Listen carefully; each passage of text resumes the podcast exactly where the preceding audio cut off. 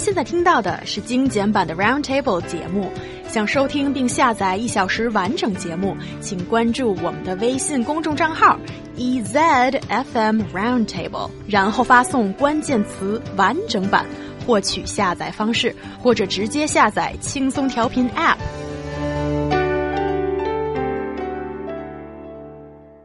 With Mid-Autumn Festival approaching, mooncake sales are reaching its peak season. Beijing Business Daily conducted a market study on mooncake quality through supermarkets, specialty stores, bakeries, and well-known pastry stores, and they found some problems amongst other things. So, why don't we start with the problems first, and then let's talk about the happy things of this festival. okay.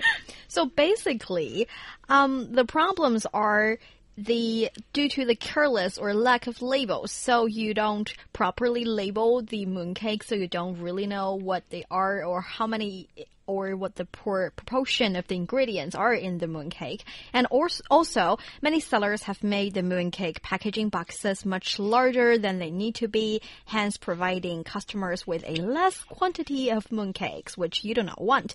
But there's a good thing that there's a new version of mooncake standards as mooncake, new national standards that is providing you and providing you with good quality and up to the standards mooncakes.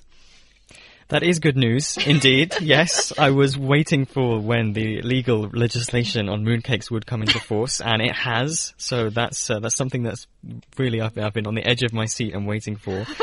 um, yes, so the uh, the new standards will make sure, as you said, about the uh, the different proportions of the mooncakes, what ratio they have of uh, filling to uh, non-filling, for want of a better word, the outside, the pastry part yeah. uh, with the filling, and uh, yeah, making sure that people's mooncakes are up to scratch, and also the packaging, uh, as you said, with the the right kind of uh, labeling on it, and also uh, truthfully saying what's inside the packaging, and you know giving the consumers more information about the mooncakes they're buying. Mm, and mooncakes is such an important part of this festival that a lot of people actually call it Mooncake Festival yes. instead of uh, Mid Autumn Festival. And maybe because we're just a nation of foodies to some extent. I don't yes. know. So many of our festivals have been categorized by one special dish, and mooncakes is is one of them, I think, especially for, for this special day, I suppose. Um, yeah, but I think it's kind of troublesome. I don't know how this could be implemented a standard like this because I can understand the frustration. For example, like my dad, he, unlike most people, loves the 五仁月饼, the five kernel uh, mooncake that's got five types of nuts and seeds in it, and most people hate it. But I my, like that one. Oh, well, there you go. Well, it can be. I'm a foreigner. I'm weird anyway. no, you're not. You're you're wonderful. You're lovely, and you can probably be friends with my dad on that this one special day. Okay. Share and, mooncakes. And yeah, for 五仁月饼 lovers, the five kernel mooncake lovers like uh, my dad and Nick, they would want to know that there's enough nuts in there, right? Sure. And it's expensive, the nuts, but often in the past we've seen that producers have sort of deceived their um, their their customers in not putting in enough ingredient and then I know that's upsetting. I know there's a national standard, but how is this going to be implemented? That's always my question. Yes, and also excuse me um when when all these different kind of mooncakes starting to emerging in the market that this it's not only the traditional kinds that we're talking about they are now producing more and more different flavor, different kind of mooncakes, that is hard to to regulate, I feel like. Because once you decided which kind of, let's say, 五仁月饼, need to have all five nuts, they have to have it, and um, it's it has to be like up to 80% of the whole mooncake. And that is only one kind of mooncake. You also have all the other kinds, and uh, maybe some ice creams are mm. shaped as mooncake, some chocolate are shaped as mooncake. You cannot regulate on that. They're not even mooncake, actually. Yeah, and I just don't understand if, you know, having the uh, exact proportion of different ingredients being stipulated is going to be all that conducive to producing good mooncakes. I think most importantly is definitely hygiene.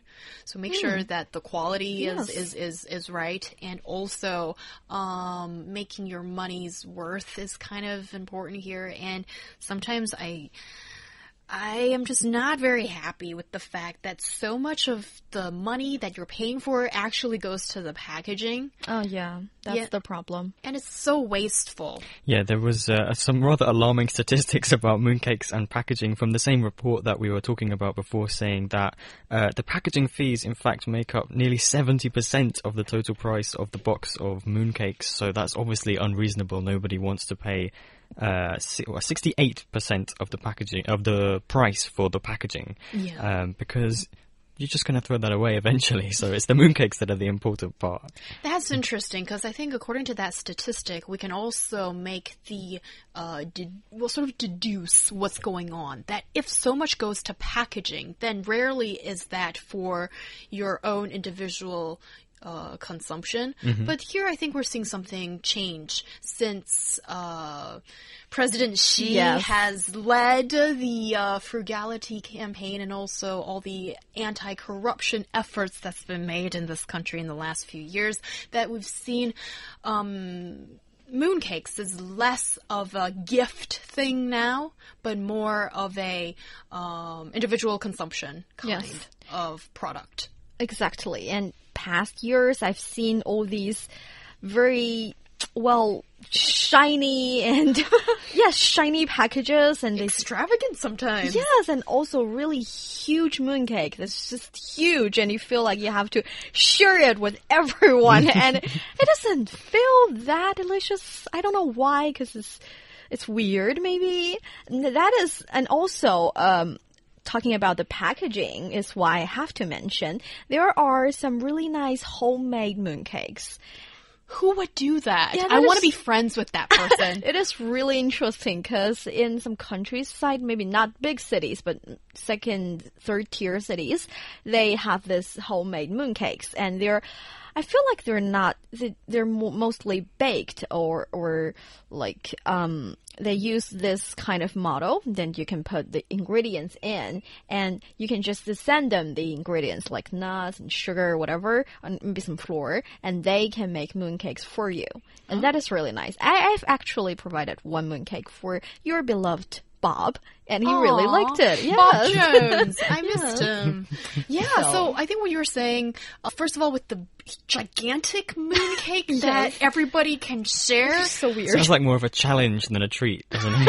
and it's also a, a reason why people can unite um, at this table and um, maybe share the mooncake. These producers of mooncakes are really trying their best to come up with new ideas Yes. in size and in flavor. And uh, earlier this year, I remember there was uh, news about uh, crawfish flavored mooncakes. That's very innovative. That's one word for it. Yeah, Mm. but but seafood in a mooncake, I would you couldn't. like that? I couldn't. But- As a girl from the north part of China, I mm-hmm. couldn't even understand meat in zongzi. So it feels like hard to have seafood in mooncake. It's just not my thing. But hold up, girl. There is meat in mooncakes in southern parts of China. Yeah, I know that. And and you know what you just said could have the possibility of starting a war between I know. southern and northern Chinese Yeah, that is people. always a war. Is it savory or sweet mooncakes that people Mm-hmm. should have? Or what do you prefer? Well, what do you think, Nick?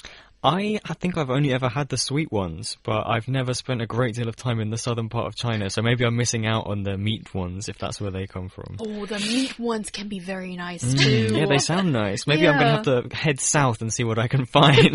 well, in Shanghai, they have this type of mooncakes that um, it's basically a meatball in the middle. The Okay. filling is is meaty and juicy, and then the crust is very soft. And if you don't have the luxury to consume that mooncake right after it's being baked, you can still bring it home um, and put it in a microwave oven for here, listen to this 20 seconds. Oh, wow. No more, no less. Hold and on, let me after, write this down. Yes, please, right after the word I'm saying down. And then after you heat it up, ooh, when you take a bite of that, it is like heaven. It is See, like now heaven. I'm interested. Hmm. You've painted a very delicious picture. Let's get a train after the show. we Yeah, can go let's south try and have some meat. And you don't get this often from a Beijing girl, you know, when I say that these Shanghai mooncakes, they are absolutely fabulous us